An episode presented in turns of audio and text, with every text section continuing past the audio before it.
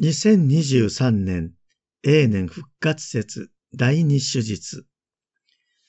新信者の皆さん、復活祭から精霊降臨までの50日間は、新信者の最後の養成の期間となっています。入信の史跡の第3段階、ミスタゴギア、秘儀に導くと呼ばれる期間です。洗礼の恵みを味わい、深める喜びの時です。神の子供として、創造主の神をお父さんと呼べる喜びを噛み締めてください。しかし、洗礼を受けても、私たちの救いの人生が完成したわけではありません。これから生涯にわたって信仰を深めていく、その意味で新しい生活が始まるのです。洗礼によって生まれ変わったあなたのこれからの人生を今、主に捧げる封建の決意をするときです。カトリック信者としての責任と使命を伴う、この新しい生活の出発点に立っているからです。さて、このような新信者の皆さんに、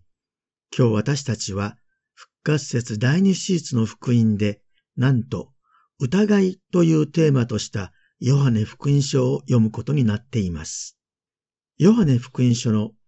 20章では、復活してイエスが弟子たちの前に現れたのが、復活の日と、その一週間後の2回となっています。イエスの十字架の死後、弟子たちはユダヤ人を恐れて、自分たちの家の中に閉じこもり、戸に鍵をかけていました。自分たちもイエスと同じように捕まって十字架につけられるのではないかという恐れから、脱ぎ出すことができなかったからです。そこへイエスが来て真ん中に立ち、あなた方に平和があるようにと言って、十字架の釘跡のある手と脇腹とお見せになります。そこにいた弟子たちは主を見て喜んだとあります。そしてイエスは重ねて、あなた方に平和があるようにと言ってから、父が私をお使わしになったように、私もあなた方を使わすと言って息を吹きかけ、精霊を受けなさい。誰の罪でもあなた方が許せば、その罪は許される。誰の罪でもあなた方が許さなければ許されないまま残ると言われました。この最後の罪を許すということについての言葉は一体どういうことでしょうか？まさか自分の判断で人の罪を許すとか許さないとか、そんなことを決めてしまうことができるということではないと思います。それは私たちが精霊によって人々のもとへ使わされるのは、イエスを裏切った者の罪が許されたから、罪の許しという救いを告げ知らせることができるということだと思います。そこで、一週間後の主の出現が起こったのです。それは、弟子たちと一緒にいなかったトマスのためでした。トマスがイエスの十字架の傷跡を自分で見なければ、主の復活を信じないと弟子たちに言っていたからです。一週間後、弟子たちのところに現れたイエスは、もっぱらトマスに向かって語りかけます。十字架の傷跡に触ってみなさい。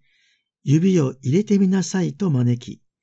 信じないものではなく信じるものになりなさいと語りかけます。するとトマスは、それまで誰も言わなかった一言をイエスに告白します。私の主、私の神よ、という信仰告白です。これまでも様々な人たちがイエスへの信仰、信頼を表してきました。例えば、マルタは、あなたこそ神の子メシアですと言いました。しかし、トマスによる私の神よという信仰告白はそれまでとは全く次元の異なるものと言えます。イエスは疑うトマにこそ、最高の信仰告白の言葉をお与えになったのです。トマスは疑いの気持ちを弟子たちに素直に語っていましたが、疑ってもなお、弟子たちから離れることはありませんでした。そして目の前に復活の主が現れ、十字架の傷跡に手を入れてみなさいと言われたとき、トマスは不思議にもイエスから追い詰められて信じさせようとしておられるとは感じませんでした。トマスがイエスの言葉から受け取ったのは、信じようとしない自分を見捨てることも置き去りにすることもなく、信じることができないと言っているその思いを、主が優しく受け止めてくださり、それに応えようとしてくださっているイエスの心でした。かたくなに信じようとしない自分の固く閉ざした心の扉を叩くイエスの許しと愛の心でした。トマスはイエスの手の釘跡と脇腹の傷に触って確かめたから信じたのではありませんでした。触らなくてもその傷を見たから信じたのでもありませんでした。トマスの心を動かしたのは、信じないものではなく、信じるものになりなさいというイエスの語りかけに罪の許しを受け取ったからです。その通り、トマスが私の主、私の神よと信仰告白した後に、イエスはトマスに、私を見たから信じたのか、見ないのに信じる人は幸いである、と付け加えられましたが、そもそも他の弟子たちも皆イエスを一旦裏切ったにもかかわらず、復活した死が現れてくださり、その姿を見たから信じたのです。トマスだけが見たから信じたというのではありません。キリスト教は復活した主イエスを見て信じた人々の証によって始まったのです。ヨハネ福音書全体が主イエスを見て信じた人の証として書かれています。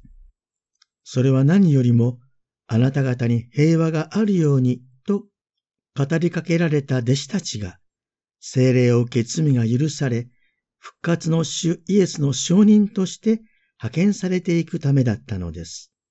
でもその目的は主を見て信じた人たちの証によって主の姿を見ずに主を信じるようになる人たちが生まれていくためのものだったのです。新信者の皆さん、洗礼とは、教会のメンバーになるといった単純なことではありません。これからイエスを通して始まる父なる神との深い交わりを築いていくのです。私たちは信仰の疑いを持つことなど許されないということではありません。疑いを持っていることを隠す必要もありません。神は私たちが疑いを持つ程度のことで怒ったり離れたりするようなことはありません。むしろ疑いは信仰において重要な気づきを与える大切な機会ともなるからです。不安や疑いに襲われてもどうか、イエスがあなたが求める平安と生きる力を与え続けてくださっていることを信じてください。そして、私の主、私の神よ、信仰告白させてくださる主の温かい愛と忍耐強い導きを信じてください。では、信仰生活がこれから始まっていきますよ。